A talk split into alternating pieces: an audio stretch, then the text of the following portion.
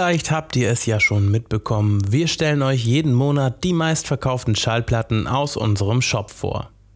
Aber seit neuestem verraten wir euch auch einmal im Monat, welche CDs am häufigsten unser Lager verlassen haben.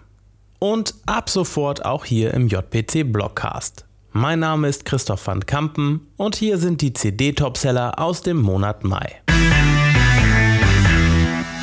Ganz vorne mit dabei Bob Dylans The Rolling Thunder Review The 1975 Live Recordings. 44 Jahre sind vergangen, seit die Folklegende und sein musikalischer Zirkus, der Rolling Thunder Review, durch die USA reisten.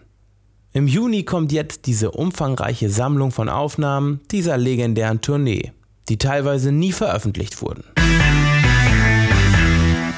Ebenfalls nie veröffentlicht wurden auch die Tracks vom neuen JJ Cale Album Stay Around.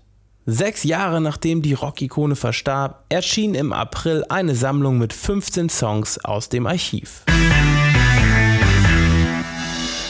Ein brandneues Album veröffentlicht im Juni kein geringerer als der Boss himself, Bruce Springsteen.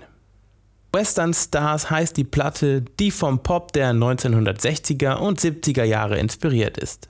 Ihr habt sowohl die CD als auch die LP bereits fleißig vorbestellt. Und das gilt auch für Pinks neues Album.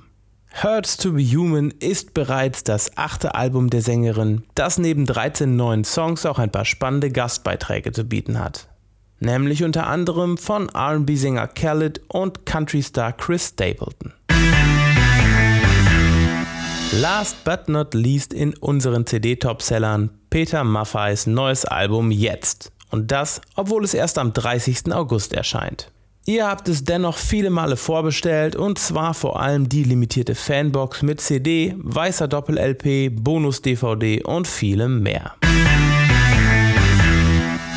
So, Ende Gelände, unsere Episode ist schon vorbei, aber wenn euch auch interessiert, welche Schallplatten im Mai am häufigsten unser Lager verlassen haben, dann empfehle ich euch die neue Blockcast-Episode Vinyl Topseller Mai 2019.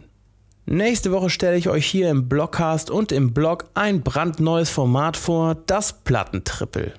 Bis dahin lasst uns doch gerne eine Bewertung bei iTunes da. Und tschüss.